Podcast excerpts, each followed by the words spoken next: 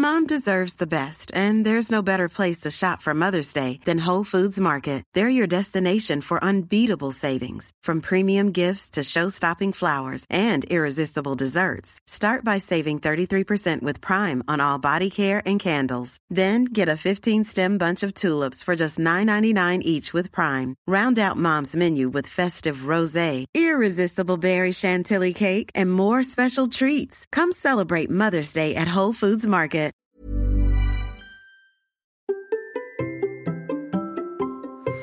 Vous n'êtes pas certain de savoir ce qu'il faut faire de votre compte LinkedIn Bonjour, bonjour, bonjour, bonjour, c'est Bertrand, votre coach web. Bienvenue dans ce nouvel épisode de La Vie Créative, épisode 557. J'espère que vous allez bien, que vous avez la forme, la patate, l'énergie, que tout va bien pour vous.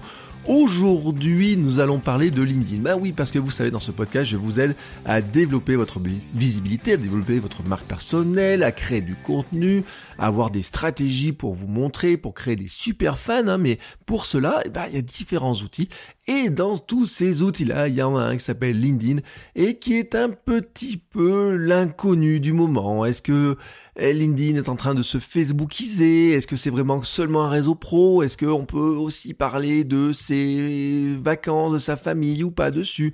Qu'est-ce qu'on doit poster dessus? Est-ce qu'il y a de la visibilité? Est-ce que finalement c'est envahi de gens qui cherchent à nous vendre des choses? Est-ce qu'on est condamné à n'avoir que des gens qui nous assaillent de messages privés pour essayer de nous vendre des assurances ou des je ne sais quoi?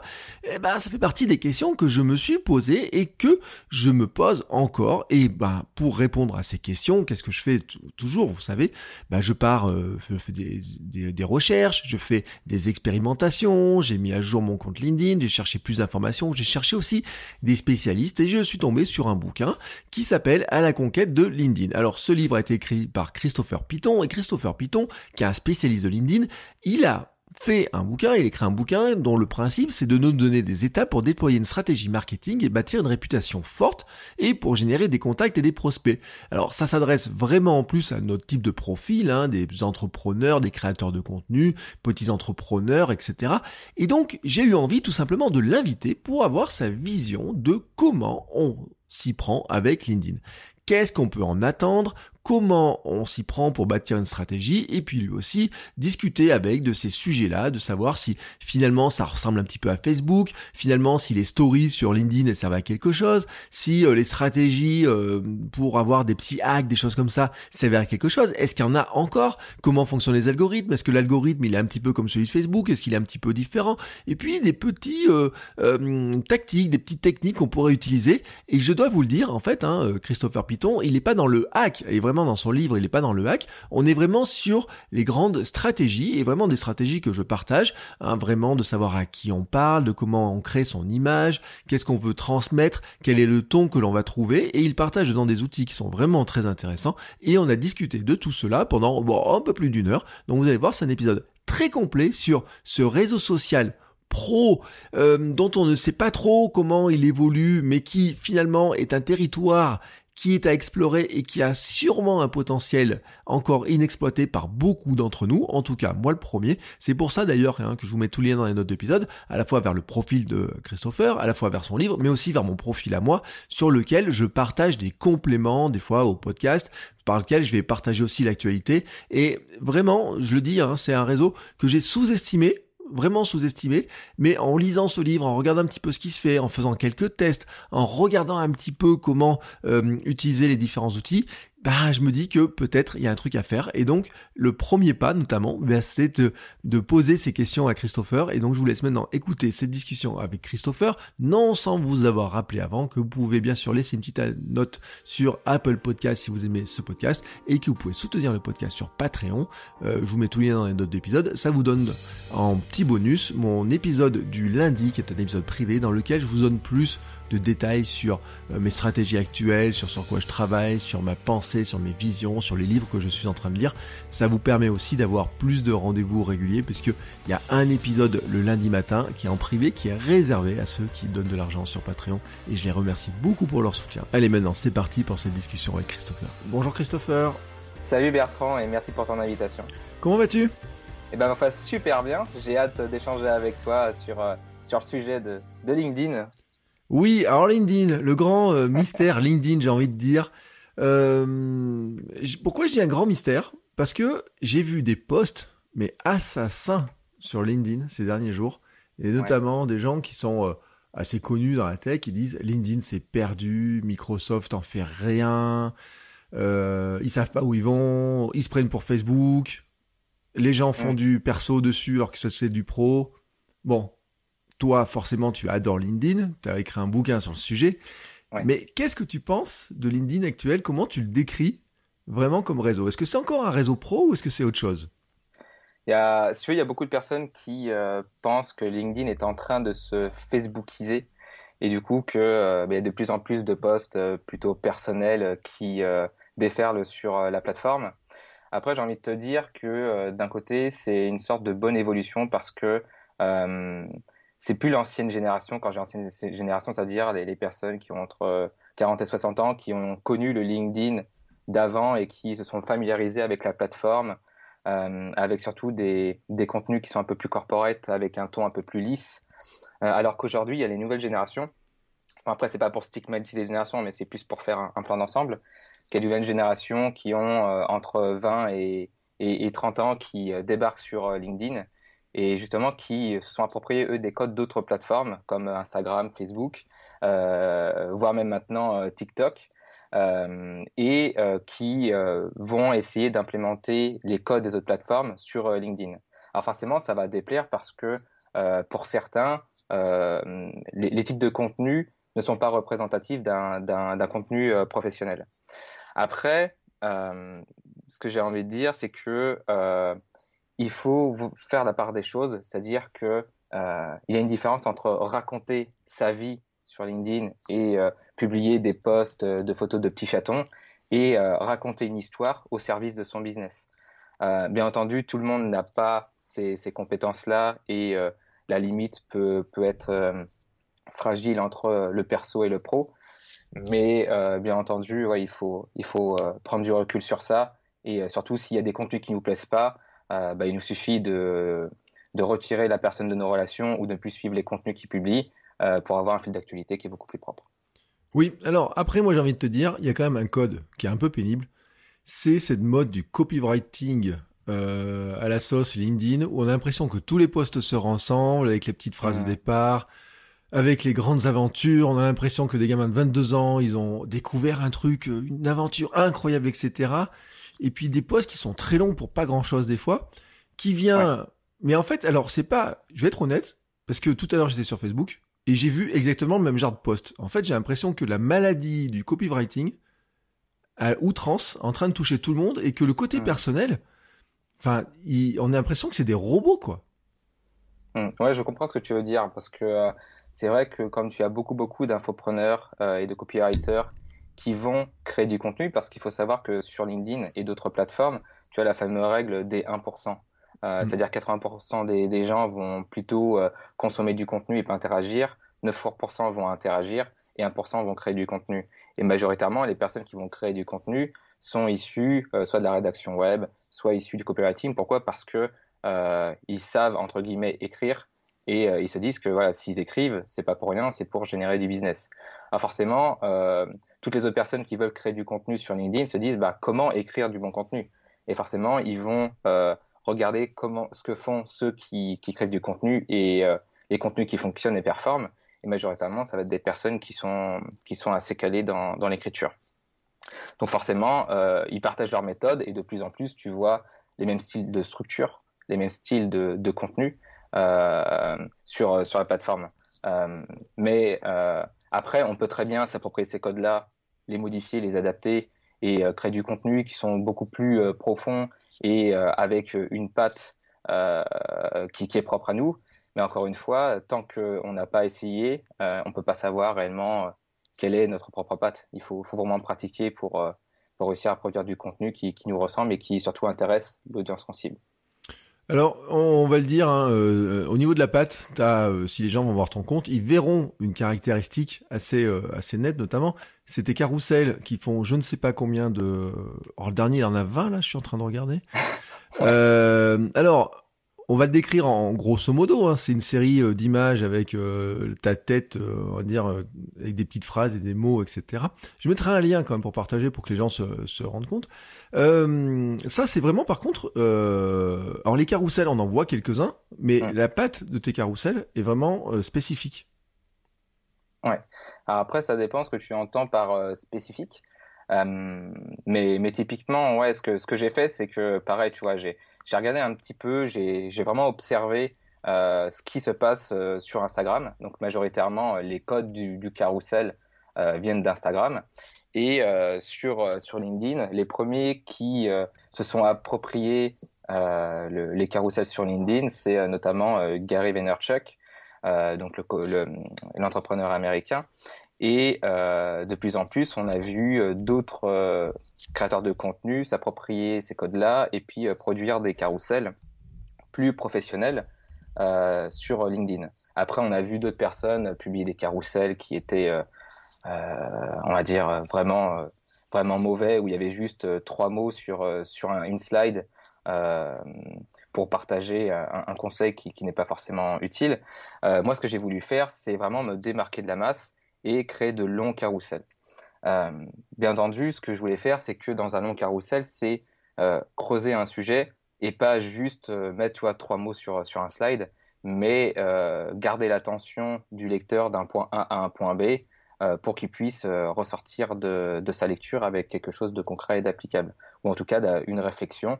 le tout avec mon propre ton, c'est-à-dire moi j'ai un ton qui est un peu plus humoristique, et du coup forcément je, je le distille ces, ces notes d'humour-là dans, dans, le carrousel, ce qui permet de, de garder bah, l'attention des, euh, des, lecteurs euh, tout en faisant passer un message. Euh, les gens vont se poser la question quand même, techniquement, euh, c'est quoi? C'est un PDF, c'est une série d'images? Parce que les gens là, ils vont se mmh. dire comment je le fais ce truc? Ouais. ouais. Alors moi, ce que je fais, c'est que je suis pas graphiste. Euh, je suis pas développeur non plus, et je me suis dit bah, comment euh, m'approprier euh, du coup hum, les, caractéristiques, du carrousel. Alors moi j'utilise Canva qui est un outil en ligne gratuit qui permet justement bah, de créer différents visuels.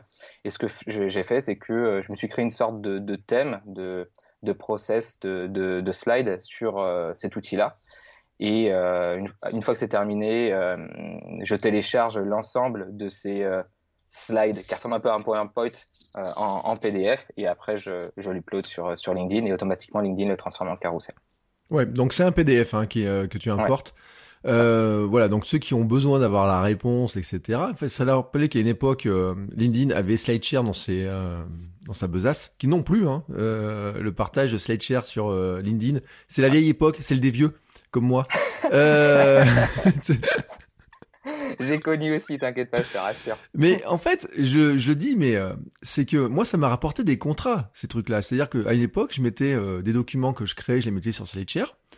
Euh, je partageais ça sur LinkedIn d'une manière ou d'une autre, et puis il y a des gens qui voyaient ça et qui me disaient bah tiens l'idée m'intéresse, est-ce que vous voulez pas venir en parler etc. J'ai fait des missions pour des banques comme ça qui sont venus dire bah ce que vous avez mis etc. C'est super intéressant.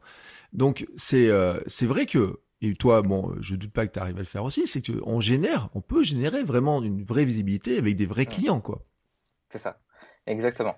Euh, tu vois, au moment où j'étais en train d'écrire euh, mon premier livre, c'est là où j'ai réfléchi à l'utilisation du carrousel pour avoir un maximum d'impact en ne publiant plus qu'un seul contenu euh, par semaine, parce qu'avant j'avais une fréquence de trois publications par semaine, et le fait d'avoir testé ce format-là, je me suis rendu compte que ça créait un maximum de visibilité et surtout ça convertissait beaucoup mieux que des posts classiques que j'avais eu l'habitude de faire.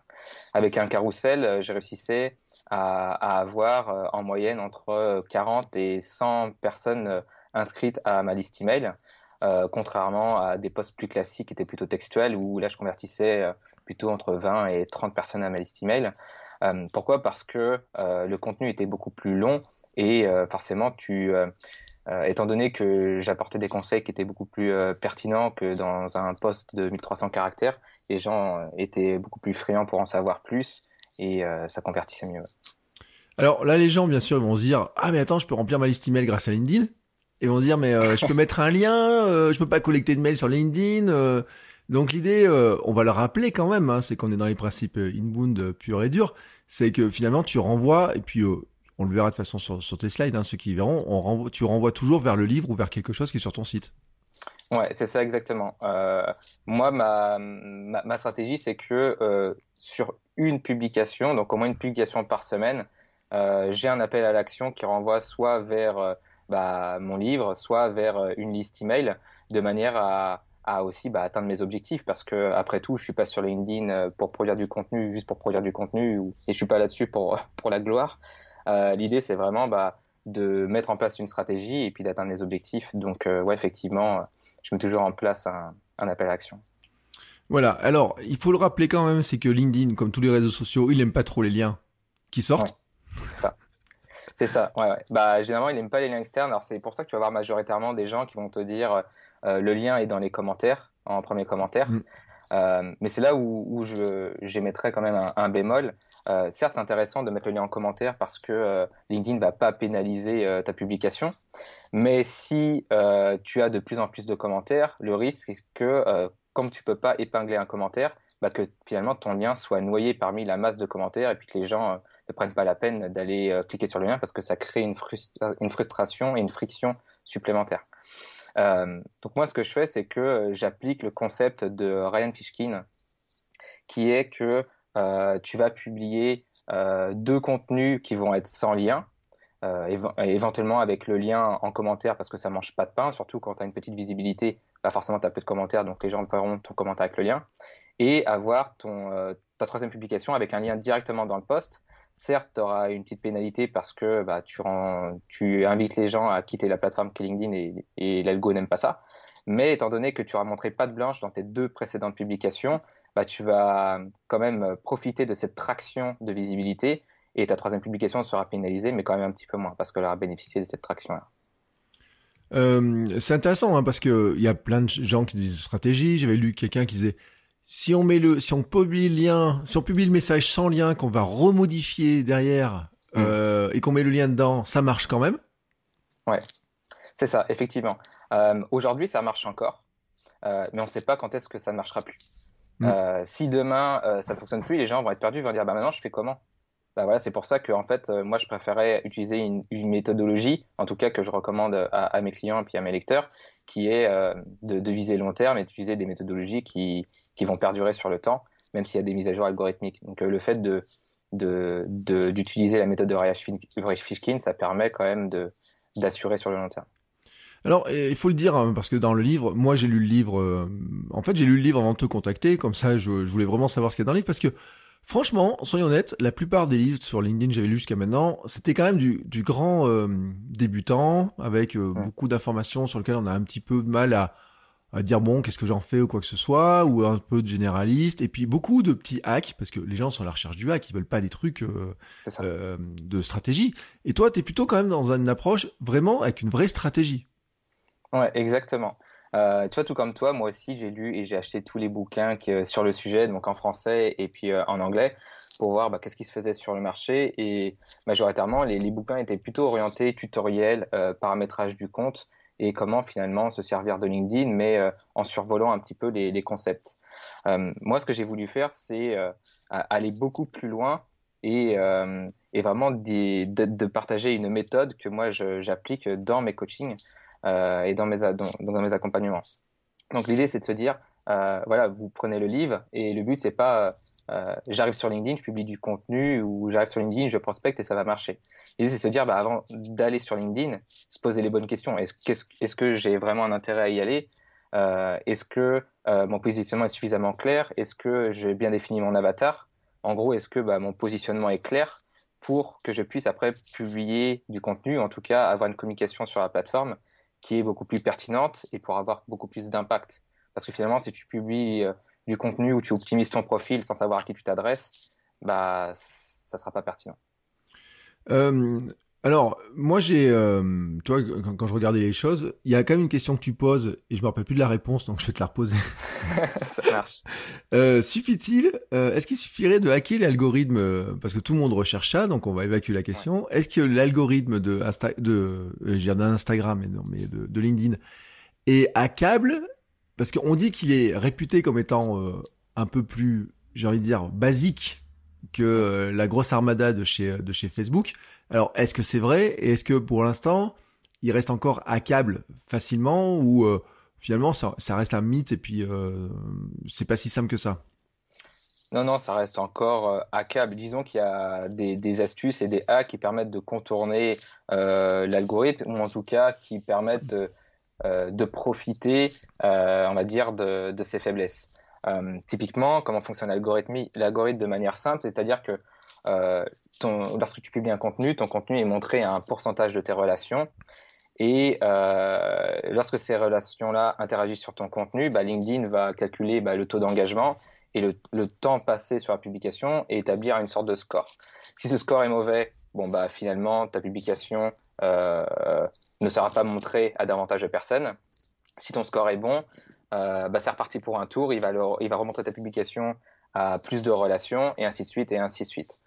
Euh, à partir de là, une fois que tu as compris le concept, tu te dis, OK, donc ça veut dire qu'il faut beaucoup plus d'interaction pour être beaucoup plus visible.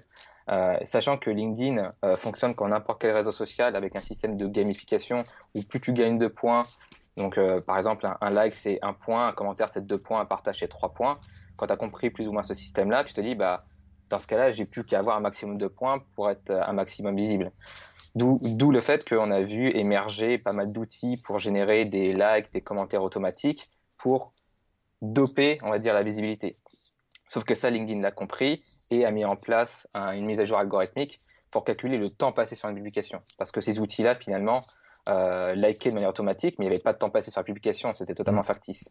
Alors qu'aujourd'hui, maintenant, c'est pris en compte. Donc ça veut dire que ces outils-là vont euh, plus être suffisants pour, euh, on va dire, contourner l'algo ce qui va fonctionner aujourd'hui, euh, ça va être par exemple des techniques qu'on voit passer, mais qui peuvent se lasser sur le temps, parce qu'on a de plus en plus qui l'utilisent.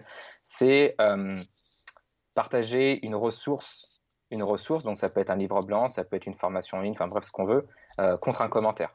Donc en gros, l'idée, c'est à dire que tu, publies un contenu et tu dis aux gens, voilà, j'ai une méga ressource à vous partager, tu expliques les bénéfices dans des bullet points, etc. Et à la fin, tu leur dis, bah, si vous êtes intéressé, euh, laissez-moi un commentaire et puis euh, je vous enverrai ça par message privé. Donc ça, c'est des techniques de gros hacking qui sont utilisées pour justement, d'une part, bah, euh, créer de, de, de l'attention, de l'envie, et forcément, c'est doublement gagnant parce que tu reçois davantage de personnes qui sont intéressées, donc tu as des gens qui sont potentiellement intéressés par ce que tu proposes, par tes services, donc ça te donne des, du leads, et de l'autre côté, bah, plus tu as de commentaires, plus l'algorithme te met en avant parce que euh, tu as gagné un maximum de points et, étant donné que l'algorithme ne, fait pas différence entre un bon et un mauvais commentaire ou un commentaire intéressé et un commentaire constructif, euh, pour lui un commentaire c'est un commentaire donc euh, effectivement si tu as beaucoup de je suis intéressé et tu en as 400 de commentaires identiques je suis intéressé dans la, sous la publication, bah tu, tu vas être davantage mis en avant. Oui alors tu dis ça mais d'un autre côté il y a quand même eu un petit peu de bruit il y a quelques jours. Alors là, on enregistre euh, le 5 mars, donc c'était il y a quoi une semaine ou dix jours, avec l'histoire des euh, doubles appuis sur une photo pour faire un j'aime en disant ouais ça y est ils font comme Instagram et puis il y en a certains qui ont fait des trucs euh, bah, qui ont hacké un peu le truc. C'est à dire qu'ils ont mis une image en disant on va appuyer deux fois dessus ou je sais pas quoi. Euh, ça c'est quand même il y a, y a aucun temps passé sur la publication quoi non, ça c'est clair. Euh, ça c'est clair. Donc ce qu'il faut savoir, c'est que LinkedIn va, prendre en compte différents paramètres, donc ceux que je t'avais expliqué juste en amont, euh, le temps passé et puis euh, le taux d'engagement. Donc forcément, si tu as la personne qui, qui s'arrête et qui, double tap sur la publication, ça va te générer un, un, like. Et forcément, un like, ça vaut un point. Mais si tu en as 1000, bah 1000, ça fait toujours 1000 points. Euh, comparer une publication euh, qui euh, finalement aurait eu 50 commentaires, tu n'aurais pas eu le même score, tu aurais eu 100 mm. points au lieu de 1000. Donc le fait que d'avoir utilisé ce système pour contourner l'algo, bah, ça permet de, de, gagner en visibilité. Mais après, est-ce que c'est intéressant de publier ce genre de contenu-là pour ta crédibilité, pour mettre en avant ton expertise et pour faire du client? Pas du tout. Par contre, il y a, y, a, y a, des moyens qui peuvent être intéressants avec le double tap. Ça pourrait être par exemple pour des personnes qui sont vraiment orientées un petit peu dev, dev perso ou euh, qui veulent partager un message fort. Et à la fin, tu peux leur dire euh, euh, double tap si tu es d'accord. ce, qui, ce qui fait que en amont de ton poste, ou même dans l'image, tu n'indiques pas de faire double tap, mais tu partages juste une image ou une infographie, et à la fin, tu leur dis de double tap dessus si vous avez apprécié. Ça permet de maximiser le nombre de, de, likes, sans pour autant, tu vois, tout en apportant une valeur dans ton contenu. Il y a une fonctionnalité de LinkedIn qui semble morte, c'est les articles. Euh, là, j'étais en train, je suis sur ton compte hein, tout de suite, tu vois, je suis en train de regarder. Je vois que tu as un article qui date de 2018, mais on en parlera parce que c'est intéressant aussi comment tu t'es lancé sur ton défi d'en faire tout, de faire du contenu euh, tous les jours à une époque. Mais enfin, franchement, euh, les articles, ça n'existe plus sur LinkedIn. Alors ça existe encore, euh, mais c'est vrai que euh, LinkedIn favorise davantage les posts que les articles. Euh, avant que ils mettent en avant la fonctionnalité des posts, euh, c'était les articles qui étaient mis euh, en avant. Et euh, forcément, lorsque tu publies un article, tu avais énormément d'interactions. Aujourd'hui, c'est plus, plus, plus autant le cas. les articles vont être intéressants.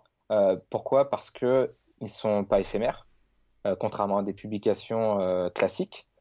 et tu vas avoir la possibilité de référencer tes articles sur, sur Google. Euh, pourquoi? Parce que euh, l'article de, LinkedIn euh, n'est pas réservé à la plateforme, elle est, publiée sur, directement visible sur Google, pardon. Donc tu vas voir ces, avantages-là. et un article, bah, ça te permet de creuser un sujet en profondeur, contrairement à un post qui va être plus là pour apporter quelque chose de beaucoup plus croustillant et d'être dans le, le contenu vraiment snackable. Oui, mais euh, c'est vrai que à une époque, c'était le fameux Pulse hein, qui, euh, de chez LinkedIn hein, qui mettait en avant, qu'on a l'impression que... Alors, je vois encore des gens qui les utilisent, hein, c'est vrai. Mais c'est vrai qu'en plus, bon, la plateforme, moi je sais pas, enfin après j'ai, je suis peut-être un vieux con de l'ergonomie, mais euh, je trouve que quand on est sur un profil, on a du mal à récupérer parce qu'il nous amène sur un truc qui est l'activité et où dans ce cas-là, ça mélange les commentaires, les posts, on voit pas trop les articles, etc. Donc c'est un petit peu noyé dans finalement dans dans tout ce, cette interaction immédiate et pas très long terme, quoi. Ouais, c'est ça. Bah, de plus en plus, euh, LinkedIn a modifié euh, euh, sa manière de, de, proposer les contenus. Et effectivement, il, fut un temps, donc il y a, quelques, mois, quelques années, où sur ton profil, tu avais tout de suite le dernier article qui était mis en avant, ce qui n'est plus le cas aujourd'hui. Et quand tu le dis, il faut aller dans l'onglet activité. Euh, pour voir les, contenus. Mais euh, tu as aussi, euh, à côté de l'onglet activité, trois autres petits onglets qui sont articles, posts et documents, où justement ça te permet de tout de suite filtrer par catégorie de contenu pour avoir l'information dont tu souhaites. Mais en termes d'ergonomie, c'est sûr que LinkedIn a encore du, travail, du travail à faire. Ouais. Alors, je continue à regarder. Il y a un truc aussi sur lequel il y a une question qui va se poser parce qu'il y a beaucoup de gens qui ont une entreprise, une petite entreprise, une petite activité, euh, qui vont se poser la question de savoir s'il faut créer une page pour leur activité, pour leur euh, pour leur euh, entreprise ou même pour leur podcast, hein, comme comme moi. moi, je vais alors je vais écouter ta réponse.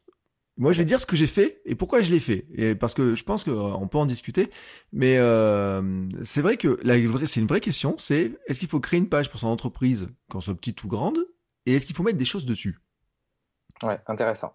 Alors moi, je vais te donner euh, ma réponse en deux parties. La première partie va concerner surtout, par exemple, les, les freelances et les indépendants euh, sur, la, sur la question de créer une page entreprise. Alors moi, j'ai créé une page entreprise euh, alors que je suis indépendant et que je suis tout seul.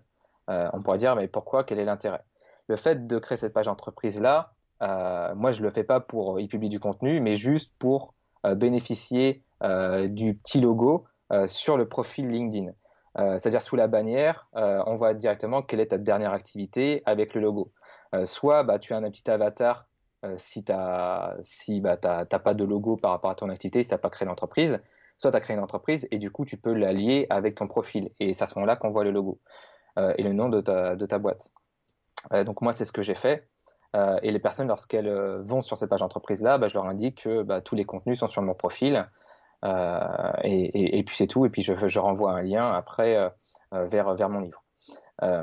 après, pour les plus gros, on va dire pour les PME, là, ça va être plus intéressant d'avoir une page entreprise pour avoir une stratégie de marque employeur, avoir une stratégie de, de, marque sur lequel tu vas avoir une stratégie de contenu qui va être bien différenciée des contenus sur les profils des collaborateurs. Là, il se pose encore la question, ok, mais on, m'a dit que si on publie du contenu sur une page d'entreprise, ça, ça, a moins de visibilité. C'est vrai parce que la politique et le modèle économique de LinkedIn par rapport aux pages, c'est tu veux être visible, tu payes. Ce qui n'est pas le cas pour les profils. Donc l'idée, c'est au lieu de euh, uniquement euh, repartager les contenus d'une page entreprise, ça va être de publier des contenus euh, un peu plus personnels ou en tout cas en apportant son conseil, sa vision personnelle d'un sujet qui peut être publié sur une page d'entreprise et nommer la page d'entreprise sans pour autant repartager la publication. Euh, donc euh, devant là concrètement mon, avis sur, euh, sur le sujet. Alors maintenant je suis intéressé mm. d'avoir le tien. Mais en fait voilà ce que j'ai fait c'est que jusqu'à il y a pas longtemps en fait j'avais créé une page d'entreprise pour mon activité votre coach web et je l'avais mis à jour un petit peu à la va-vite, hein, tu vois, soyons honnêtes, j'ai mis deux trois trucs, les missions que je pouvais mettre. Et ce que j'ai fait récemment, c'est que j'ai créé une page d'entreprise pour chacun de mes podcasts. Parce que comme j'en ai plusieurs, et justement, parce que euh, on va dire qu'il y a un design de profil à essayer d'avoir et quand on veut dire qu'on est euh, podcasteur et qu'on veut accompagner des gens dans le podcast, bah il faut trouver un moyen sur la plateforme de montrer hein, qu'on a des podcasts et, qu'est-ce qu'ils font. Et notamment par rapport à mon podcast de course à pied kilomètre 42, bah, j'étais un petit peu embêté parce que pour le mettre en avant, c'était un petit peu compliqué. Donc, je lui ai créé une entreprise, Kilomètre 42 Podcast. Ouais. Alors, je l'ai mis en indépendant et puis je me suis mis CEO de, du truc. Je sais pas comment je me suis mis d'ailleurs. Euh, ça me permet en plus de mettre un lien directement vers le site dans le profil, comme ça. Et puis, j'ai mis aussi, en même temps, j'ai continué un petit peu à remplir votre coach web, etc. Et donc, ce qui fait que ça arrive à les faire monter comme des activités. Et quand on regarde le profil, en fait, tout d'un coup, moi, ce qui, c'est vraiment les logos, on voit vraiment les logos des podcasts qui apparaissent, en fait. Ouais, exactement. Bah, ça, c'est une bonne stratégie parce que euh, ça permet de, on va dire, contourner les limites ergonomiques de, de LinkedIn et qui, qui propose sur le profil. Euh, soit, bah, tu es, euh, tu, tu, partages tes dernières expériences, donc bah, forcément avec les logos des entreprises pour lesquelles tu as bossé. Soit tu partages bah, tous les logos des marques ou des projets que tu as créés dans la rubrique expérience, qui te permet effectivement bah, de d'ancrer bah, tes univers. Euh, de, de, parler de tes projets et euh, sur ces pages-là, de, de, pouvoir aussi euh, proposer des, des, liens ou des médias qui renvoient vers, vers, tes, bah, vers tes projets. Il y a un élément qui est pour moi primordial et j'ai toujours j'ai dit à beaucoup de, de, de mes clients que j'avais en accompagnement à une époque sur LinkedIn il y a quand même l'aspect recommandation. Je trouve hein, que en tout cas les gens n'osent pas assez les mettre en les utiliser demander des recommandations etc alors que pourtant, j'ai le sentiment que c'est l'outil qui est peut-être le plus intéressant. Ouais, exactement. Euh, c'est intéressant parce que quand tu te dis quel est le premier réflexe lorsque tu hésites entre deux produits qui sont strictement, strictement similaires, bah, ton premier réflexe, c'est d'aller consulter les avis, les recommandations. Hmm. C'est pareil sur LinkedIn. À profil égal, si as ton concurrent direct a plus de recommandations que toi, euh, sa, probabilité de, en tout cas de signer avec euh, un, prospect est, plus élevée, si vraiment tout est strictement similaire, j'entends. Euh, cependant, tu vas avoir des personnes qui vont avoir recours à des mauvaises pratiques, c'est-à-dire les recommandations réciproques. Je te fais une recommandation, tu m'en fais une, et puis on est gagnant-gagnant. Le seul hic, c'est que sur LinkedIn, tu sais qui t'a fait une recommandation et tu mm. sais à qui tu as donné une recommandation. Donc, si tu as cinq recommandations reçues et cinq recommandations données qui sont bah, les mêmes, euh, finalement, bah, au lieu de gagner en crédibilité, bah, ces, recommandations-là vont plutôt te faire perdre en crédibilité. Euh, l'idée, c'est plutôt de, mieux vaut avoir une seule recommandation qui est bien écrite euh, que d'avoir dix recommandations banales du style génial professionnel, je recommande, un peu comme ce qu'on pouvait voir à l'époque sur eBay, super produit, je recommande. généralement, après, tu te dis, ok, bah, c'est bien, Christo, tu as, raison, c'est cool d'avoir recommandation, mais, mais tu fais comment? Euh, moi, généralement, je propose toujours une, trame à, mes clients qui est, euh, voilà, en gros, si, si tu sais pas comment écrire une recommandation, bah, tu peux m'expliquer bah, quelle était la situation initiale avant de, me contacter, bah, quel était ton, problème, et la situation finale, comment, à travers mon expérience, à travers euh, mon accompagnement, j'ai réussi à bah, régler tes problèmes et quels étaient les, résultats. Et du coup, bah, voilà, ce que, je, leur, recommande, c'est de, suivre cette trame-là. Et majoritairement, bah, ils la suivent et ça permet d'avoir une recommandation qui est, qui est bien structurée et qui peut après rassurer les, les personnes qui vont visiter mon profil avant de faire appel à moi. Oui, alors ça c'est en plus une recommandation que je donne en général. Moi par exemple sur mes formations, j'ai un petit lien qui donne carrément où, je donne sept euh, questions à répondre pour faire la reco. Euh, non mais pour une raison, et c'est là où après euh, c'est une question aussi de copywriting, hein, si, on, si on veut dire, c'est que en fait après quand tu enlèves les questions et que tu que les réponses, les questions elles sont plutôt orientées sur euh, tous les, les, points à lever, les objections en fait. Pourquoi Qu'est-ce qui vous a freiné Quel était votre problème Qu'est-ce qui vous freinait avant d'acheter Qu'est-ce que ça a résolu Un petit peu ce que tu viens de dire. Ouais. Et, euh, et donc, moi, par exemple, j'ai recueilli par un blog, mais le fait d'avoir ça, en fait, ça me permet de dire, sur une FAQ, c'est facile, je peux mettre le témoignage plutôt que de dire, oui, cette formation répond à ça, je peux mettre le témoignage. Et c'est vrai que cette méthode que tu as expliquée pour faire ça aussi, finalement, euh, permet de répondre aux objections que les gens ne vont pas forcément dire, mais ils ont dans leur tête au moment où ils doivent choisir quelqu'un. et là, tout d'un coup, ils voient ah bah tiens, euh, ça répond à ma question que je me posais dans ma tête. Euh, finalement, euh, ça, me rassure quoi. Ça me rassure vraiment en fait. Exactement. Bah, c'est toujours ce système-là parce que euh, les gens euh, vont pas prendre le réflexe de te laisser des recommandations en fait. Ils, vont te le dire oralement qu'ils sont bien apprécié ton travail et puis globalement ils sont satisfaits. Mais, si tu veux obtenir des recommandations, bah, il faut être proactif et leur demander. Après, il suffit pas de leur demander parce que tu peux leur dire, bah, serait tu me fasses recommandation. Ils vont te dire oui, mais ils vont être bloqués. Ils vont se dire, d'accord, mais qu'est-ce que je vais écrire dedans? Et le fait juste de, d'avoir cette question-là en tête, de se dire qu'est-ce que je vais mettre dedans, bah, ça crée une friction et finalement ils le font pas. Donc le fait de leur proposer une petite trame à suivre, sans euh, écrire à leur place, ça leur permet tout de suite euh, bah, d'avoir un cadre et de le faire rapidement et, euh, et toi de maximiser tes chances d'avoir des recommandations qualitatives. Ouais, moi après, je connaissais quelqu'un qui était enseignant et qui avait une, une, super moyen de demander une recommandation. Il demandait des recommandations à ses élèves. ah oui, d'accord, ok. bon, bah là, tu me mets de recommandations, sinon je te mets 2 euh, sur 20. Alors, je sais pas s'il le fait encore, parce que j'avais regardé l'autre jour, euh, on peut pas enlever des recommandations, on peut pas les enlever, on peut les masquer ou pas? Euh, Tu peux supprimer des recommandations qu'on t'a faites. Ouais. Et tu, peux ouais, tu peux les supprimer. Ouais, je pense qu'en fait, il a fait un peu de ménage parce que l'autre jour, j'ai regardé et j'ai dit, bah, ils sont passés où ces recommandations? Alors qu'avant, il y en avait des dizaines et des dizaines, tu sais. Et en fait, c'est un jour, c'est des étudiants qui m'ont mordu, qui m'ont, qui m'ont lâché l'affaire et qui m'ont dit ah mais euh, vous ne demandez pas de recommandations pour votre cours et tout euh, je dis mais euh, non. Je dis moi j'ai pas envie je dis en plus vous me demandez en contact sur LinkedIn je suis vraiment pas certain d'accepter la demande et c'est d'ailleurs ce qui va venir. La question suivante c'est que on est quand même harcelé dès qu'on est un peu actif de gens qui viennent nous demander en relation euh, moi, j'ai pris l'option de dire euh, je mets le bouton suivre en priorité plutôt que le bouton euh, demander en contact, ce qui refroidit certains, mais pas tous. Hein. Il y a certains qui s'accrochent, hein, qui savent vous trouver le truc.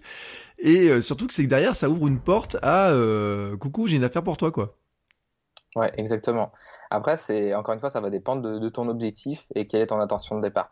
Euh, moi, généralement, je recommande aux gens de, changer le bouton se connecter par suivre sur leur profil euh, dès que euh, commencent justement à, recevoir trop d'invitations et surtout euh, des invitations en tout genre du style bah, du spam, parce qu'il y a des gens qui, vont vouloir maximiser leur nombre de, relations et d'abonnés sur leur profil et du coup ils, envoient des, des, invitations massives. Donc déjà ça, freine. Euh, et puis ça va freiner aussi les demandes qui sont ultra intéressées euh, et généralement, ça, sert de filtre naturel. Donc moi, depuis que j'ai changé le, bouton, je reçois toujours des demandes de, connexion et qui sont quand même beaucoup plus qualitatives qu'auparavant. Après, euh, la question à se poser, c'est est-ce que euh, moi, si, euh, si je démarre sur LinkedIn, je dois automatiquement changer ce bouton-là? Euh, Je ne conseillerais pas de le changer pour les personnes qui débarquent sur LinkedIn et qui ont moins tu vois, de 10-15 000 abonnés. pourquoi? Parce que euh, c'est euh, finalement pas maximiser ses chances euh, d'entrer en contact avec des gens. parce que certes, on peut toujours te contacter sur LinkedIn, même si tu as changé le bouton suivre, mais tout le monde ne sait pas forcément qu'il faut aller cliquer sur les trois petits points et ensuite, dans la liste déroulante, tu peux cliquer sur se connecter. Donc, ce qui fait que tu peux potentiellement passer à côté d'opportunités, d'opportunités commerciales intéressantes. voilà, la réflexion à se poser, c'est je change de bouton si je commence à recevoir trop de demandes et grâce à ma stratégie de contenu. Oui, et c'est vrai qu'après il y a plein de questions hein, que, les gens peuvent se poser, etc. Euh, il y a d'autres questions parce que sur le mobile, on a aussi les stories. Alors, je sais même pas. Alors d'ailleurs, je sais même pas si tu fais des stories finalement parce que euh, moi j'ai une utilisation. Euh, enfin, je dis pas que j'ai pas une utilisation mobile, des, euh, mais les utilisations des stories dans Instagram, c'est euh, dans ah, dans LinkedIn, c'est pas mon, c'est pas mon réflexe, on va dire. Ouais, ouais, j'imagine. Bah, c'est vrai que c'est beaucoup plus natif de faire une story sur Instagram parce que bah, euh, ça fait partie des codes de la plateforme. Sur, euh, Instagram, tu y vas parce que euh, tu vas pour le beau, tu y vas pour avoir une dose de motivation, d'inspiration et, pour égayer tes pupilles. Et du coup, bah, les, seuls, on va dire, outils, fonctionnalités, c'est la photo et la story. Sur LinkedIn, tu as tous les formats, dont bah, le, les stories et moi, je les utilise. Par contre, je ne vais pas les utiliser comme ce, que je pourrais faire sur Instagram. C'est-à-dire que moi, les stories sur LinkedIn euh, vont vraiment être complémentaires avec ma stratégie de contenu sur, euh, la plateforme. Typiquement, si euh, tu vois, j'ai animé une room sur Clubhouse là ce matin, et au lieu de faire une publication LinkedIn pour dire que j'anime une, room, bah, tout simplement, j'en ai fait une story pour parler de ce sujet-là. Euh, donc voilà, pour moi c'est vraiment complémentaire et ça me permet aussi bah, de, parler des, coulisses euh, de mmh. mon activité, des coulisses des projets. Et tu vois, typiquement après là, cette, euh, cette, cet échange avec toi, je pourrais très bien faire une story pour dire que j'ai passé un bon moment, qu'on a organisé, qu'on a, qu'on a fait une interview et qu'elle va bientôt sortir, etc. Donc tu vois, ça permet aussi de faire du teasing sans pourtant faire une publication. voilà. Est-ce qu'il y a le swipe up sur, euh, sur les stories euh, LinkedIn ou c'est ou il n'y est pas encore? La fonctionnalité d'avoir un lien direct en fait? Alors la fonctionnalité existe, moi je l'ai euh, et je peux du coup insérer des liens directement dans mes stories. Elles sont accessibles à partir du moment où tu as 5000, 5000 abonnés et elles sont disponibles sur toutes les pages d'entreprise. Mais LinkedIn a la fâcheuse tendance de, de dire que les fonctionnalités sont ouvertes à tous mais euh, j'ai plusieurs contacts qui ont plus de 5000, 5000 euh, abonnés et qui n'ont pas la fonctionnalité Swipe Up. Et euh, récemment, là donc récemment, c'est d'aujourd'hui, j'ai vu passer une publication, donc c'est à voir sur le long terme, mais comme quoi finalement LinkedIn retirerait la possibilité de faire les liens dans les stories. pourquoi? Je sais pas, mais en tout cas, je trouve ça un peu con parce que finalement, c'était une bonne avancée et ça permettait bah, de donner envie aux utilisateurs d'utiliser les stories le fait d'enlever justement cette fonctionnalité d'envoyer de, des liens externes, bah, ça va rebuter les gens et ça va leur donner encore moins envie d'utiliser euh, bah, euh, l'outil. Mm. Euh, tiens, ça me fait penser que tu dis, tu sais, tu parles de nombre d'abonnés, de gens qui nous suivent, etc. les statistiques dans LinkedIn, elles sont pas extrêmement simples à trouver, à repérer. si je demande aux gens, je dis, je suis sûr, je pose la question aux abonnés, tu vois, comme ça de leur dire, vous savez combien vous êtes de personnes qui vous suivent, combien vous êtes de contacts? Ils vont me dire, oh bah j'ai le plus de 500. Mais derrière, combien t'en as réellement? Ouais, ouais, c'est ça, ouais. Bah, sur, LinkedIn, en fait, euh, pour savoir le nombre d'abonnés, euh, il suffit d'aller sur euh, ton profil et c'est sous la petite rubrique activité. Donc là, tu as le nombre d'abonnés qui s'affiche. Maintenant, il faut faire la distinction entre le nombre d'abonnés et le nombre de relations. Le nombre de relations, c'est-à-dire c'est des personnes dont tu as accepté l'invitation ou des personnes qui ont accepté ton invitation et qui vont faire partie euh, de ton cercle de niveau 1 sur LinkedIn, mm. parce qu'il y a trois niveaux hein, sur la plateforme. Et les personnes qui euh, font partie de ton cercle de relations niveau 1, automatiquement sont abonnées à, tes contenus et, du coup, bah, ils verront passer euh, bah, tes contenus dans leur fil d'actualité. Donc voilà, il y a vraiment cette nuance à, à comprendre sur la plateforme LinkedIn. Oui, alors après, il y a plein de trucs qui sont rigolos. Moi, je suis un expert absolu aussi, tu sais, c'est ce truc-là. ouais. euh, je sais pas à quoi ça sert. Enfin, enfin franchement, en plus, euh, le jour, je suis apparu en expert absolu dans je sais plus quel domaine. Je me suis dit, là, franchement, euh, c'était un peu simple de le trouver. Et puis un autre, je me suis dit, je pense pas être un expert absolu. Et en fait, d'ailleurs, c'était une bonne question, c'est que je sais même pas d'où m'en a sorti certains. Ouais. Euh, le badge expert absolu va être donné à partir du moment où, en gros, tu as, complété ton profil. Euh, c'est plus un petit peu comme euh, sur d'autres outils que tu pourrais avoir sur euh, Dropbox ou d'autres plateformes, où en gros, ils te donnent une sorte de récompense virtuelle qui va te pousser à compléter ton profil pour y mettre un maximum de données pour euh, eux finalement les aider à, à, te proposer un maximum de contenu et de profils qui peuvent potentiellement t'intéresser. Euh, donc c'est plus dans cette optique-là. Euh, après, le fait d'avoir euh, le badge expert absolu, bah, ça ça va rien changer en soi. Ouais, ça fait partie. Non, mais c'est ça. En fait, on, des fois, on, on a, il pose des questions. Est-ce que vous êtes là-dedans, etc. Fait des petits des petits questionnaires, etc. Après, je trouve qu'il y a des fonctions, et c'est là où euh, on se rend pas compte, mais où est-ce que j'ai l'impression que c'est qu'on les utilise pas beaucoup, qu'elles sont moins disponibles? Tu sais, les fonctions euh, euh, il y a des gens qui vendent des formations sur LinkedIn, où on peut héberger des formations directement sur LinkedIn, etc. J'ai le sentiment, j'ai vu plein de trucs américains euh, les avoir. moi, quand je regarde, j'ai pas le sentiment d'avoir vu beaucoup de Français avoir des formations, ou alors elles sont pas mises en avant, ou alors je sais pas où les trouver. Euh, Qu'est-ce que tu par formation Tu veux dire le e-learning Oui, vraiment avec des e-learning, avec des modules euh, avec lesquels tu peux même euh, t'abonner. Il y en a que tu peux payer même, j'ai vu, hein, des, des, ouais. des, choses comme ça. Euh, on pourrait dire c'est ça. En plus, c'est super logique. Je veux dire, tu es un expert. Tu, tu, tu as ton statut d'expert qui est créé dans LinkedIn, etc. Tu peux dire, bah voilà, j'ai fait une formation, vous pouvez vous abonner, vous inscrire dessus, etc. Et j'ai l'impression que je, je le trouve pas si facilement que ça, en fait. En tout cas, cette fonctionnalité dans LinkedIn. Non, non, c'est vrai, il faut creuser pour, euh, pour la trouver.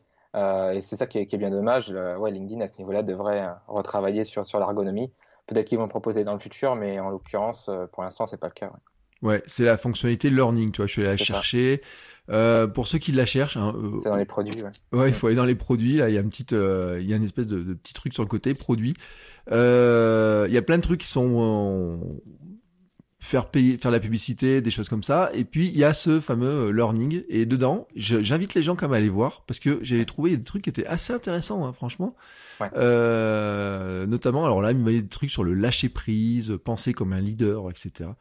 Euh, j'ai dit, j'ai pas regardé, hein, franchement, euh, mais je vois qu'il y a quand même 160 000 apprenants dessus sur certaines formations. Ouais. Alors je sais pas si les gens sont, euh, c'est payé, s'ils ont payé ou pas, etc. Mais euh, on peut dire quand même qu'il y a un sacré potentiel de démontrer son expertise, quoi. Ouais, c'est clair. Bah, après, tu as des possibilités de, de, de, de faire payer ou, ou, pas, mais pour euh, avoir la possibilité d'être présent sur le e-learning, c'est LinkedIn qui va te contacter pour créer ces formations-là. Tu peux pas, toi, de but en blanc, proposer euh, des formations sur la plateforme. C'est vraiment encadré par euh, les équipes LinkedIn. Ouais.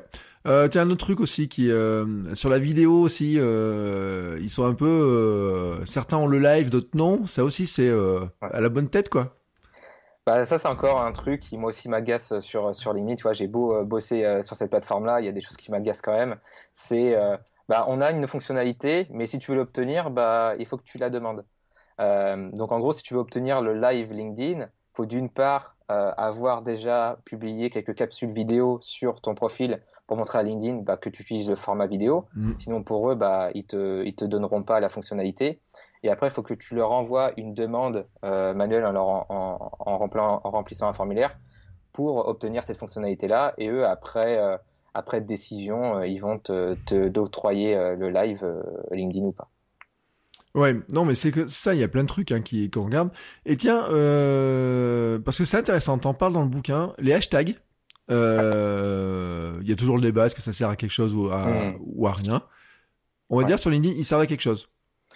Alors sur LinkedIn, ils servent à quelque chose, mais encore une fois, ils sont quand même moins usités que sur Instagram. Sur Instagram, l'utilisation du hashtag est vraiment pertinent. Euh, si demain tu veux aller euh, publier, enfin, euh, tu, veux, tu, tu veux trouver un bon endroit pour faire de belles photos, tu vas taper le, le hashtag d'une ville et euh, tu vas trouver des bons spots.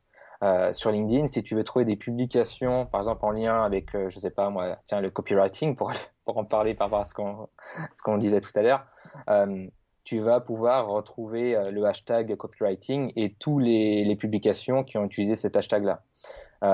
majoritairement, on, retrouve plus quand même de hashtags anglais que français. Et euh, les gens pensent qu'en utilisant les hashtags, ça va leur donner un gros élan de visibilité. Je pense que c'est tout comme sur Instagram, c'est pas nécessairement le cas. Euh, à mon sens, c'est intéressant de les utiliser euh, parce que ça mange pas de pain, mais c'est pas ça qui fera que la visibilité de ton post va exploser. Pour l'utilisation des hashtags, moi ce que je fais, c'est que généralement j'en utilise trois. Un hashtag qui va être vraiment populaire, donc typiquement ça pourrait être copywriting, un hashtag qui va être plus orienté, on va dire, sur ton activité, ta niche. Donc moi, ça pourrait être écriture persuasive ou ça pourrait être LinkedIn Tips, par exemple.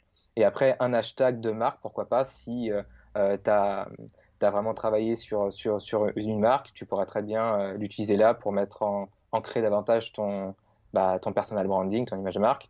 Euh, typiquement, tu as Mélanie Bigot qui, elle, euh, publie des, posts plus orientés sur l'orthographe et un hashtag qui est Mélanie avec un Y parce qu'elle en, a fait une, voilà, une, petite, une petite blague au départ parce que les gens majoritairement se plantaient quand ils écrivaient son prénom et euh, aujourd'hui, euh, en faisant ça, bah, les gens euh, peuvent revoir l'intégralité de ces contenus en tapant, enfin, en s'abonnant à ce hashtag-là.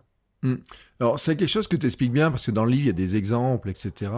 Euh, oui, alors tout à l'heure on parlait de copywriting. J'ai rigolé parce que j'ai trouvé que dans les, les petits témoignages que tu demandes, les partages d'expérience, il y a souvent un truc qui est drôle, c'est qu'il y a une intro textuelle, etc. Et puis il y a au bout d'un moment il y a je suis ta ta ta tac et je suis spécialiste de ça, etc. Et alors je sais pas si tu as, enfin si c'est que tu leur avais donné une trame au, témoignage ou quoi que ce soit, il y a plein de témoignages où c'est vraiment, on a l'impression, on dit, on est dans cette espèce de, de, type d'accroche LinkedIn, tu sais, avec euh, une phrase d'accroche et tac, et puis au bout d'un moment c'est mm. je suis, tac, tac, tac, tac. Euh, mais est-ce que finalement, quand on lit ces témoignages, on se dit c'est un peu la bonne façon de procéder euh, pour quand on fait des posts sur LinkedIn et sur quand on se présente? Bah, ça peut être vraiment une bonne manière de faire. typiquement, tu vois, je leur ai pas spécifié exactement de suivre une trame en particulier et de dire après je suis, etc. Mais je leur disais, voilà, euh, euh, moi pour avoir votre retour d'expérience, j'aimerais bien bah, d'une part que vous vous présentez, que vous expliquiez finalement comment illustrer les propos de ce chapitre-là, partager votre retour d'expérience et donner deux, trois conseils qui puissent être complémentaires ou venir soutenir les propos qu'il y a dans, dans le chapitre. Et justement, c'est en relisant tous les témoignages, et je crois qu'il y en a au moins trois ou quatre, qui utilisent vraiment la même structure où tu vois, euh, je crois, presque dix lignes plus tard, euh, je suis euh, un tel, un mm. tel. Et c'est là que moi aussi, ça m'a fait sourire parce que j'ai remarqué que c'était vraiment des approches aussi copywriting et, que finalement, c'est une bonne approche qu'on peut utiliser pour se présenter sur une plateforme. même ça pourrait être utilisé pour, pour, pour un résumé LinkedIn, par exemple. Oui, mais en fait, j'ai rigolé parce que j'en avais marqué certains. Et tu vois, là, je suis en train de naviguer dans les pages et je vois euh, euh, Sivignon. Et t'as vraiment ça. Je suis Ignès Sivignon, rédactrice web, tac, tac, tac. Et euh, en fait, ça arrive en 1, 2, 3, 4. C'est, euh, il y a, euh, y a, c'est le cinquième paragraphe, donc il y a déjà 20 lignes de texte. Et il y a ça. Et puis le, truc suivant, tac, c'est comme ça. Et puis le truc suivant, c'est tac. J'ai dit, attends. là, quand même, c'est un peu, c'était, c'était drôle. J'ai trouvé ça que c'était vraiment drôle. Mais effectivement, après, je suis allé regarder les pros. Moi, tu sais, je suis un naturel curieux. Je suis allé voir les profils. Et j'ai remarqué qu'en fait, c'est vrai que c'était des, quand même, t'as des gens qui ont, qui, sont qui donnent des exemples, donc des gens qui maîtrisent assez bien les codes de la plateforme et qui effectivement euh, reprennent bah, tout simplement ce qui a marché sur euh, sur leur présentation et sur leur profil, quoi. Ah ouais, c'est ça exactement. Et puis c'est marrant que tu, tu aies remarqué ça, parce que c'est moi quelque chose que j'avais remarqué en relisant les mmh. témoignages, mais tu vois, j'ai je suis passé à, à, autre chose. Et euh, tu es la première personne à me faire vraiment cette remarque-là, euh, moi qui m'avais fait justement sourire en, relisant les témoignages. Mais euh, effectivement, ouais, ce sont des, structures qu'on peut voir régulièrement sur la plateforme. alors, là, il y en a plein qui nous écoutent, qui disent, bon, maintenant, ça y est, je suis convaincu. Alors, Bien sûr, on va leur dire, on peut acheter le livre, hein, euh, ça c'est euh, la logique du vendeur, etc. Allez suivre ton compte, ça c'est la logique. De toute façon, on verra le livre parce que tu le mets bien en avant avec plein de photos, etc. Mais là, les gens, tu vois, ils sont dans leur voiture tout de suite, ils sont en train d'aller au boulot, sont vendredi matin tranquillement, ils se disent, bon, eh ben écoute, j'arrive au bureau, je prends mon compte, enfin j'arrive au bureau, ou je suis en confinement, ou je sais pas ce que je fais, je, je sais plus euh, où on en est. ils disent, là j'arrive sur mon compte LinkedIn, il faut quand même que j'y mette un petit coup de balai. Par quoi je commence pour on va dire, le, pimper un peu pour, euh, pour en faire un outil un peu plus intéressant Ouais, alors déjà, ça va être se poser les bonnes questions. Euh, est-ce que je sais à qui je m'adresse? À partir du moment où tu sais à qui tu t'adresses, donc à, quel est ton, ton avatar cible, euh, ça va te permettre déjà d'orienter ta communication et la manière dont tu vas utiliser ton profil. Une fois que ça c'est clair, ça va être d'optimiser le profil pour que ça puisse toucher et résonner auprès de la cible en question. Euh, donc ça va être de, refaire la photo si besoin, créer une bonne bannière, revoir le titre et le résumé. Euh, une fois que ça c'est fait, c'est OK. Maintenant, est-ce que j'ai euh, des personnes dans... Est-ce que j'ai déjà un réseau? Et est-ce que ce réseau est suffisamment qualitatif? Est-ce qu'il répond à, mes objectifs sur LinkedIn? L'objectif, c'est pas d'être en mode je vais supprimer des relations que j'ai depuis 15 années parce qu'ils ne sont pas dans mon cœur de cible. Non, non, l'idée, c'est voilà, tu as, construit des, tes relations sur le long terme et voilà, tu as des relations qu'il faut conserver dans ton réseau. Mais à partir de maintenant, euh, est-ce qu'il y a des personnes avec qui j'ai aucun contact, des personnes qui m'intéressent pas? Est-ce que ça vaut le coup qu'ils restent dans mon réseau? Si la réponse est non, bah, à ce moment, il est temps de faire un nettoyage euh, pour repartir sur une base propre. Une fois que ça s'est fait, c'est euh, OK, maintenant, est-ce que je veux être sur LinkedIn pour prospecter et trouver mes clients? Ou est-ce que je vais être sur LinkedIn pour bâtir une réputation et générer des prospects sur le long terme? Si tu as besoin tout de suite de prospecter, euh, ça va pas être utile de mettre en place une grosse stratégie de contenu. tu peux, par exemple, euh, peut-être euh, mettre en place une petite stratégie de contenu, c'est-à-dire publier euh, au moins une fois par semaine, sans pour autant y consacrer énormément de temps. si après tu te dis bah ouais mon activité elle est stable, j'ai besoin moi de, devenir une référence sur mon secteur, ou en tout cas de gagner en visibilité et de générer des prospects, bah là tu peux mettre en place une stratégie de contenu avec une fréquence un peu plus soutenue, deux, trois publications par semaine, pour justement bah, gagner en visibilité, gagner en crédibilité, mettre en avant ton expertise et euh, bah, donner envie aux gens de te contacter pour tes services. Euh, et bien entendu, une fois que tu as mis en place cette stratégie de contenu, euh, ça va être de, OK, maintenant, il y a des gens qui interagissent, mais voilà, il faut que je sois proactif.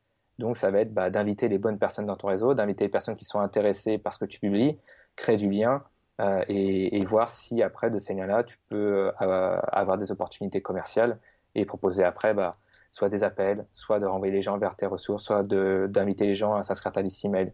Après, tout dépend de ton objectif que tu t'es fixé en amont sur la plateforme. Oui, c'est, il faut vraiment y aller avec une stratégie parce que c'est vrai que sinon on, peut y passer beaucoup de temps ou alors on peut ne jamais y aller. On peut, je connais des gens qui n'y vont jamais. Hein, euh, euh, les étudiants à l'université, on les force à s'inscrire et puis en fait on se rend compte qu'ils n'y vont pas ou alors c'est quand ils cherchent un stage. Donc ça part un peu dans le vide, mais comme ils ont eu la bonne idée d'ajouter leur maître de stage euh, et enseignant, en général, ils espèrent un relais. Hein, c'est toujours. Euh, ouais, c'est sûr. Alors tu, euh, tu c'est là que tu peux leur monnayer en disant, bah attends, tu mets un, tu mets une bonne évaluation et je te transfère ça. bon, moi je le fais pas parce que je, non mais, enfin, c'est même pas une blague en plus. Hein, C'est-à-dire mm-hmm. que j'ai déjà vu des gens qui ont des stratégies de ce type-là. mais c'est vrai que, par exemple, on parlait de tes carousels. Tes carousels, tu dois y passer 2-3 heures Ouais, ouais, sans te mentir, ouais, c'est ça.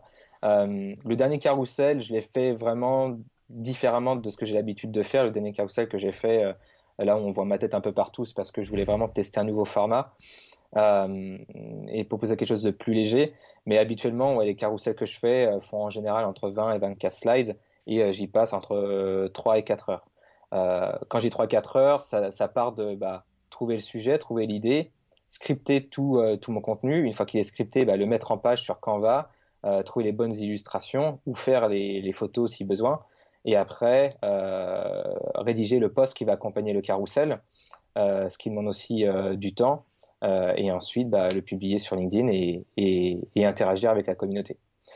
Donc, ce qui est intéressant, c'est justement de tester différentes approches. Donc là, sur le dernier carrousel en l'occurrence, le post qui accompagne fait trois mots euh, et, et, du coup, euh, sur le carrousel en question, il y a des photos que de moi et euh, il y a les conseils que j'apporte, c'est pas c'est pas une réflexion hyper profonde, mais je voulais tester une nouvelle approche. Mais globalement, je, je creuse un sujet. Oui, parce qu'après, c'est vrai que sur les carousels, et quand on regarde sur Instagram ce qui se fait notamment dans le domaine freelancing, etc., euh, je pense notamment sur des comptes américains, les Chris Dou et compagnie, là, qui ont des carousels très complets, qui en balancent je sais pas combien à la semaine. Euh, c'est un vrai, un vrai investissement de, de temps hein, pour arriver à le faire. Alors c'est sûr que c'est des comptes qui sont extrêmement euh, visibles et que ça, pour lesquels ça marche beaucoup. Mais j'ai envie de dire que euh, il faut un peu devenir spécialiste de de, de LinkedIn euh, pour investir autant de temps là-dedans, quoi. Bah, J'aurais pas de devenir un spécialiste. Disons que si tu veux faire des carousels qui fonctionnent, il faut quand même déjà avoir un minimum de sensibilité graphique. Euh, parce que tu peux très vite faire des carousels qui vont être euh, totalement moches ou qui vont pas être bien structurés et, qui, et, tu vas perdre l'attention de, bah, des lecteurs. Si tu euh, publies des carousels avec des gros, des gros pavés de texte, les gens vont regarder deux slides et puis ils vont abandonner. Hormis si c'est un gros e-book de 50 pages, les gens savent que c'est un, un, PDF que tu as partagé, ils vont, ils vont le télécharger et là, ça va être intéressant. mais globalement, voilà, il faut vraiment faire, faire, faire la part des choses. Et, voilà, investir dans le carrousel, ça, ça peut être payant, mais il faut se poser les bonnes questions. Est-ce que j'ai un intérêt à, faire du carrousel? Est-ce que j'ai suffisamment de temps et de ressources et d'énergie à utiliser ce format-là? Est-ce que je suis sensible avec le graphisme? Est-ce que euh, finalement, je suis sensible avec l'écriture. Si la réponse est non, bah, peut-être s'orienter plutôt vers la vidéo ou s'orienter vers le, texte tout simplement, euh, qui marche tout aussi bien. Après, il faut, trouver le format dans lequel on est plus à l'aise et faire des tests, itérer et puis voir un petit peu comment l'audience réagit. Oui, alors moi, tu vois, j'ai une idée comme ça que, que je vais suggérer à mes auditeurs, euh, podcasteurs. certains de ces ont des comptes Instagram spécifiques pour leur podcast avec dedans, bah, tu, peux pas mettre grand chose. Hein. Euh, une citation, tu peux mettre la photo de l'invité, le numéro, tu vois, de, quelques trucs comme ça. Peut-être, peut-être, je pense qu'on pourrait essayer de recycler du contenu. Euh, par exemple, sur un épisode de podcast, si je faisais 5-6 images différentes pour dire une citation, une petite phrase, un chiffre qu'il a pu donner, tu vois, un conseil, ouais. pas impossible qu'on puisse le recycler en une espèce de mini carrousel avec les infos principales et en disant bah après euh, vous vous débrouillez pour aller sur Apple Podcast ou euh, comment t'as fait toi avec un lien en bas qui est écrit en, disant voici suivez le lien euh, euh, votre coach web podcast pour aller l'écouter. Parce que je me dis que finalement ça peut être une astuce pour ceux qui voudraient quand même avoir une présence et qui ont investi du temps sur toutes ces images là pour Instagram. Ça peut marcher ça. Ah bah clairement, l'idée c'est de se dire ok j'ai investi beaucoup d'efforts dans la production de contenu, comment après je peux maximiser cet effort là euh, et on va dire le, presser un peu comme, comme, un citron pour euh, en tirer euh, toute l'essence. Effectivement, tu as par exemple Thomas Burbidge qui a aussi un podcast et lui, quand il communique sur son podcast, soit il récupère des extraits audio et après il va sur des, des sites comme je pense c'est Headliner mm. où tu peux avoir justement la bande son qui bouge et avoir justement une image fixe pour avoir un petit visuel euh, pour que les gens puissent, euh, puissent écouter. sinon, tu as la possibilité aussi de pouvoir en faire un carrousel, c'est-à-dire bah, par exemple faire un résumé du podcast en, retirant les, bons conseils, les, les, les, les, punchlines qui ont été dites dans, dans, dans, le podcast, ou tout simplement faire un, un texte simple pour expliquer euh, quels, étaient vraiment les, bénéfices euh, principaux de, l'échange et inviter les gens avec un lien à écouter l'épisode en entier. Ouais, bon, si j'ai un petit peu de temps la semaine prochaine, euh, parce que je diffuse la semaine prochaine, je ferai un petit, un petit carrousel pour tester pour notre épisode. Je verrai. Mais en fait, j'ai une semaine qui est un peu remplie, tu vois. Puis quand je me dis, alors attends, il va falloir que je fasse ça. Et puis là, bon, quand même, Christopher, il a, je sais plus combien de milliers de followers? Ouais, j'ai, j'ai un peu plus de 28 000 ouais, abonnés. Ouais. Bon, je me dis, il en a 28 000, donc c'est le bon moyen, en fait, de se dire, il va falloir se glisser chez lui d'une manière ou d'une autre, euh, faire ça, tu vois. Et euh, donc je me dis, bon, on va réfléchir à un truc. Euh, mais c'est vrai que ces histoires de recyclage du contenu, moi, c'est un truc sur lequel je, je suis beaucoup parce que c'est important. Et moi, il y a un truc que j'avais fait, c'est que je filme tous mes podcasts euh, solo, en tout cas, les, euh, les, les, les réunions comme ça, pas forcément, mais et euh, ce que je fais, j'avais expliqué un jour que puisque j'ai la vidéo, je sors un bout de la vidéo mm. que j'ai enregistré dans lequel je parle. Alors forcément, il y a mon décor, etc. Et en fait, je le mets en extrait sur LinkedIn de temps en temps pour voir si ça, ce que ça fait comme retour, etc. Alors bien sûr, il faut arriver à prendre un bout qui, euh, il n'y a pas le contexte avant, le contexte après. Il faut arriver à avoir le bon, le bon petit bout. Euh, et puis, euh, il y a une contrainte, il faut le dire quand même, c'est que sur LinkedIn, les vidéos, elles sont pas illimitées en durée. Donc, euh, et puis les gens, je pense qu'ils n'ont pas beaucoup de temps. J'ai l'impression que la durée de visionnage d'une vidéo est pas si longue que ça en fait. Ouais, euh, déjà de base, LinkedIn va limiter euh, la vidéo à 10 minutes. 10 mm. minutes, c'est quand même déjà assez long, mais après, quand c'est sur YouTube ou du podcast, bah, finalement, c'est très court. Euh, après, sur LinkedIn, l'attention des gens est de plus en plus euh, limitée. Et euh, ce que recherchent les gens, ça va être des contenus qui vont se consommer assez rapidement. Donc moi, ce que j'avais fait, j'avais déjà testé le format vidéo euh, l'année dernière et euh, j'avais testé différentes longueurs, différentes tailles, euh, allant de 1 minute à, plus de 8 minutes. Et, finalement, ce qui était assez marrant, c'est que globalement, j'avais parfois plus d'interactions sur des longues vidéos que sur des courtes. Tout dépend après de ton audience. Est-ce que ton audience est habituée à ce que tu publies du contenu long sur la plateforme et à s'attend à ce qu'elle voit un contenu long? Ou est-ce que bah, ton audience est habituée avec du contenu court et si elle voit passer cette vidéo qui est trop longue, bah, finalement pas, pas passer à autre chose parce qu'elle n'a pas le temps de rester 8 minutes euh, sur euh, ta vidéo, sachant que les gens qui viennent sur LinkedIn n'ont pas la même intention de départ que les gens qui se rendent sur YouTube. Sur YouTube, tu vas aller tu vas aller dans d'autres conditions, tu sais que tu vas aller pour garder du format long, que quand tu vas sur LinkedIn, tu sais que tu vas aller pour consommer tout de suite du contenu qui est beaucoup plus court. Donc ce que je recommanderais, ça serait plutôt d'utiliser des, des, bons extraits euh, qui, qui, font entre une et, deux minutes, mais euh, pas plus. Euh, c'est euh, c'est vraiment le truc. Hein. C'est vrai, moi j'ai, je l'ai vu sur des extraits. Euh, après, la vie, c'est un bon moyen. C'est pour ça que je dis aussi que j'enregistre la, la, vidéo du podcast, c'est que justement pour faire ce recyclage. Donc j'ai plein de petits bouts de séquences comme ça que je peux euh, repartager. alors ça peut partir sur Insta, ça peut partir sur LinkedIn, ça peut partir à la limite, ça pourrait presque partir sur une chaîne YouTube spécifique avec que des extraits, un peu comme fait Stan Leloup avec son podcast. Mhm. Euh, bien sûr, alors ça demande après de faire du découpage, etc. Mais bon, c'est une manière aussi de le faire connaître en essayant de tirer profit finalement de ces de ces outils-là, parce que le son sur LinkedIn comme ailleurs, il est euh, complètement oublié, même si je pense que l'arrivée de Clubhouse dans le jeu pourrait modifier un petit peu les choses. Alors, j'ai pas entendu si pour l'instant euh, LinkedIn va faire aussi sa copie de Clubhouse comme a annoncé Facebook, Twitter, Instagram euh, et tous les autres, mais ça semblerait possible. ça pourrait sembler clairement possible. Euh, si tu regardes l'évolution des fonctionnalités de LinkedIn, c'est vraiment très très inspiré de, Facebook. LinkedIn a, proposé les, posts comme ce qu'avait fait Facebook avec les publications sur le feed d'actualité.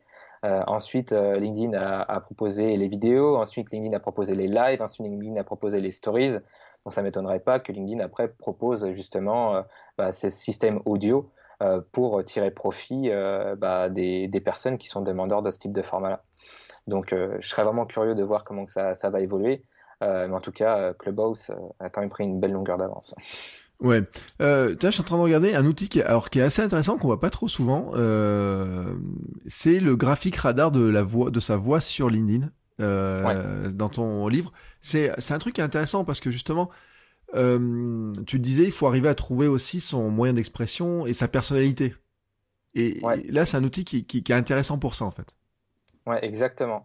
Euh, clairement, euh, moi, ce que ce que j'explique dans le livre, c'est que sur majoritairement les gens dans, mes accompagnements ou les gens qui me contactent sur LinkedIn me disent bah moi j'aimerais bien communiquer sur LinkedIn mais je sais pas comment m'y prendre et je sais pas si je dois être moi-même. C'est là où ça devient un petit peu un petit peu bah, problématique pour certains, c'est parce que ils, ont peur qu'en allant sur LinkedIn, ils doivent avoir une posture qui est ultra pro. Et pour eux, être ultra pro, c'est-à-dire avoir un ton qui est euh, corporate, qui est lisse, qui est pompeux, euh, alors qu'on peut très bien être sérieux sans se prendre au sérieux.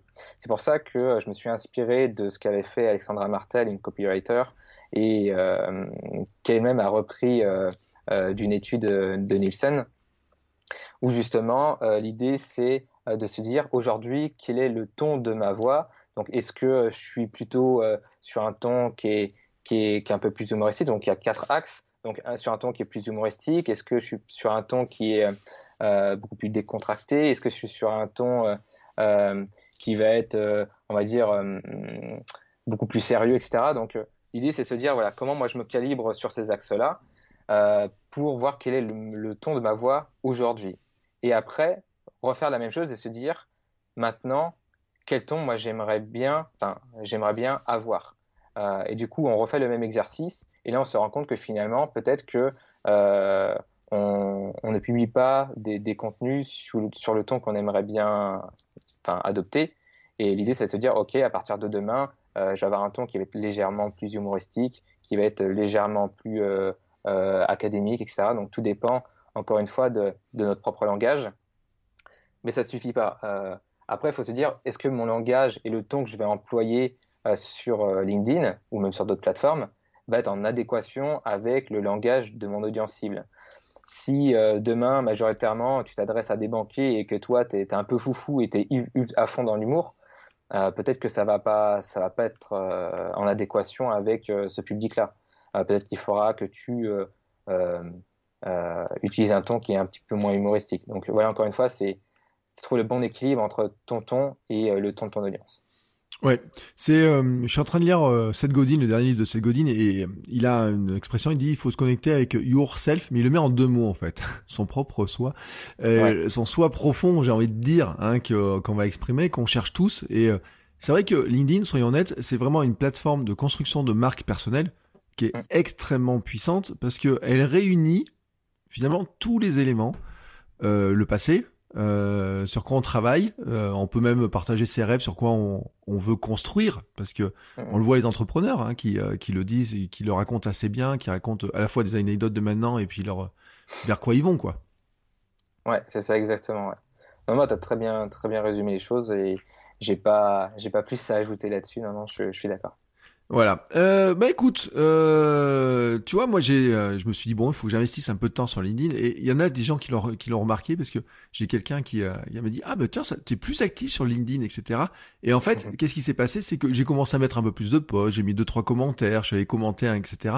Et tout d'un coup, bah comme le flux remonte, la moindre action qu'on commence à faire, les commentaires, les choses comme ça, tout d'un coup, je, je deviens juste un peu plus visible euh, assez rapidement. Alors ça m'a pas attiré pour l'instant euh, que des euh, amis. J'en ai, j'ai plein de gens qui veulent me vendre plein de trucs, bien sûr.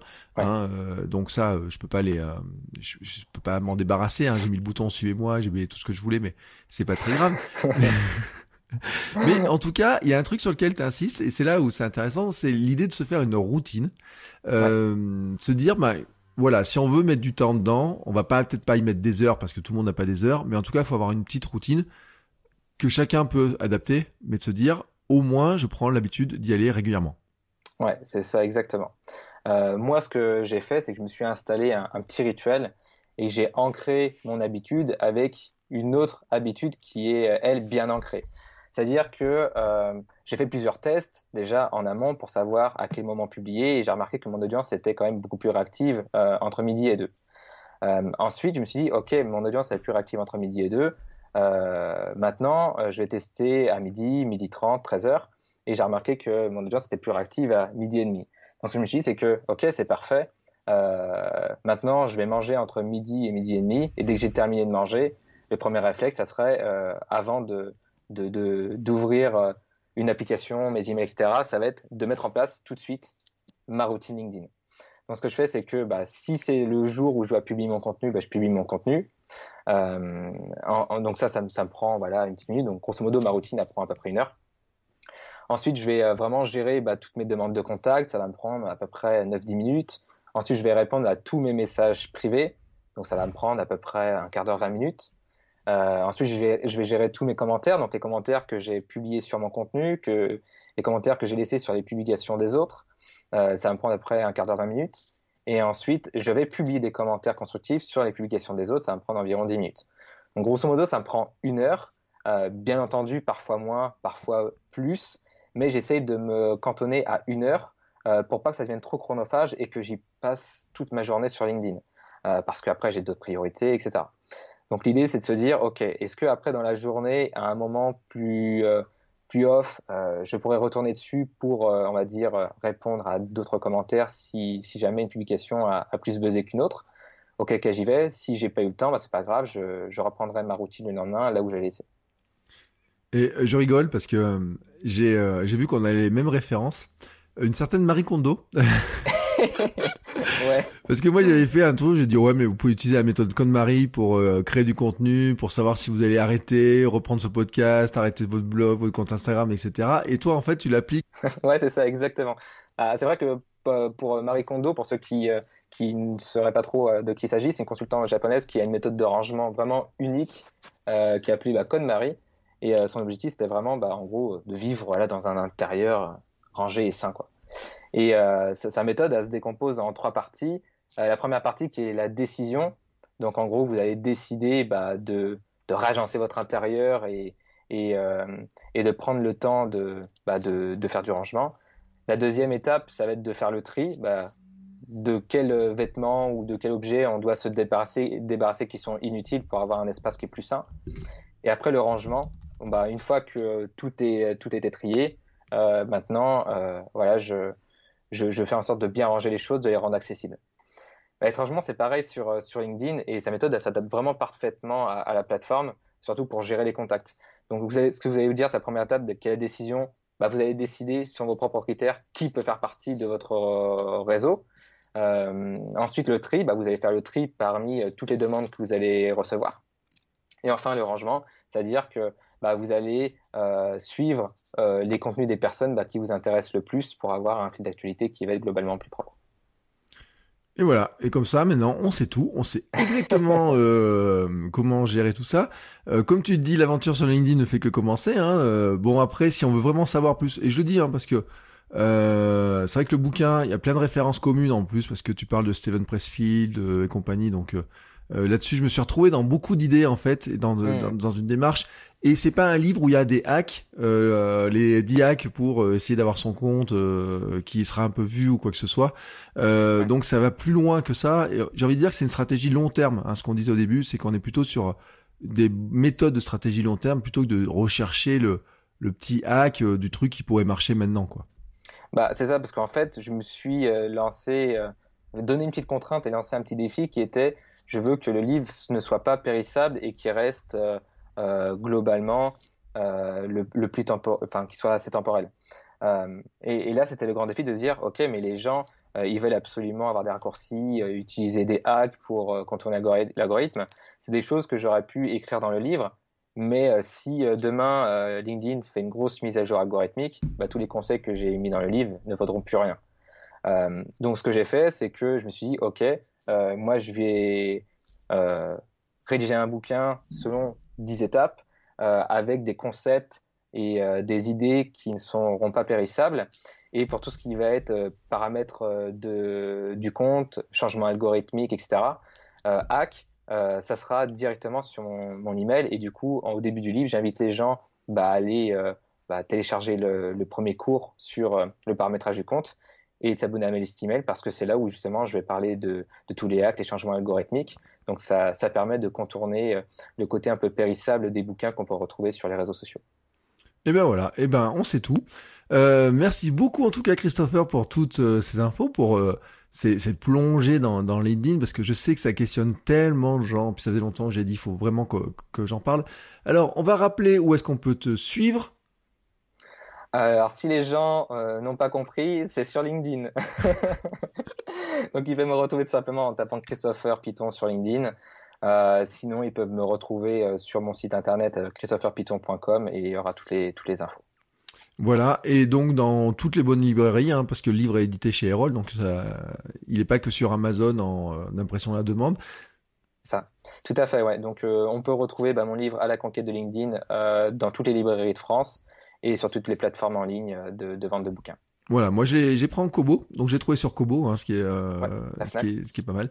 Euh, en tout cas, merci beaucoup pour euh, pour toutes ces infos. Euh, je pense qu'il y a des gens qui auront des questions, qui iront creuser, euh, qui iront voir les carousels, qui se demandent bien à quoi ça ressemble, etc. Donc euh, qui euh, ils iront voir.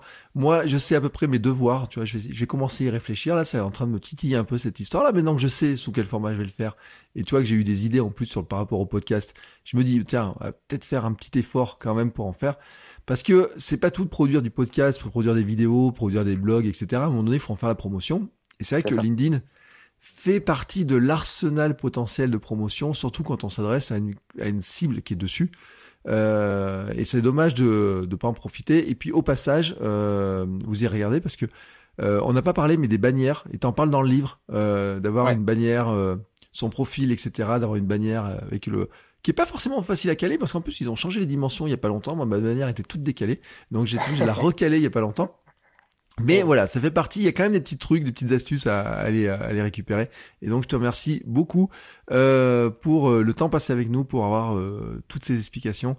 Et je suis sûr qu'on va arriver un petit à petit à, à retrouver un petit peu des gens qui vont se dire tiens, je pourrais quand même aller creuser un petit peu plus parce que parce que euh, ça fait partie quand même des territoires sur lesquels il y a probablement plus de choses à faire. Euh, je t'ai pas posé la question, mais je pourrais te dire entre Instagram, LinkedIn, Facebook, si t'as, enfin, toi, bon, on sait ce que t'as choisi, mais euh, quelqu'un qui se pose la question, juste un argument en faveur de LinkedIn pour terminer. Euh, bah, si vous voulez vraiment vous lancer euh, sur LinkedIn, c'est là où potentiellement vous avez plus de décideurs et de leaders d'opinion B2B. Donc si vous êtes dans, euh, si vous proposez des offres de services B2B, euh, c'est là où il faut se rendre. Voilà, et eh ben c'est une très bonne conclusion, je te remercie beaucoup pour cette conclusion. Et nous, on se retrouve la semaine prochaine. Merci à toi Christopher. Merci à toi Bertrand, et puis euh, merci pour l'invitation et très belle journée. Ciao.